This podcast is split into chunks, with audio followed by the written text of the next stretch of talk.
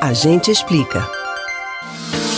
Uma das principais marcas do Brasil no mundo é sinônimo de festa e de coisa boa. Afinal, quando se acredita que algo vai dar certo, é comum usar a expressão hum, acho que vai dar samba. O ritmo originalmente brasileiro alegra encontros em qualquer momento.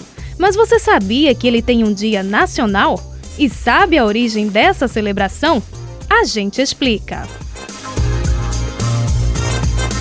O samba surgiu a partir de manifestações da cultura africana praticadas pelo povo escravizado no Brasil.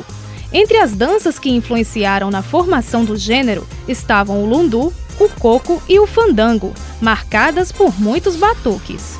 Historiadores apontam que uma das primeiras formas foi o samba de roda, tocado em encontros de dança e de capoeira na região do recôncavo baiano na segunda metade do século XIX. Com as movimentações causadas pela abolição da escravidão, pessoas libertas migraram da Bahia para a então capital do país, o Rio de Janeiro.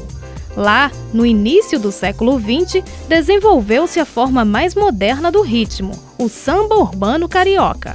O berço dele foram os terreiros de candomblé, que pertenciam às chamadas tias baianas.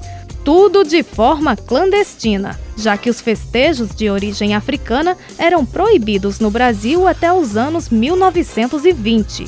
E foi em uma dessas reuniões que nasceu o primeiro samba lançado, em 1917, o sucesso pelo telefone. De acordo com estudiosos do assunto, a composição, considerada o marco do reconhecimento do samba carioca, foi da autoria de Donga, Mauro de Almeida e Senhor.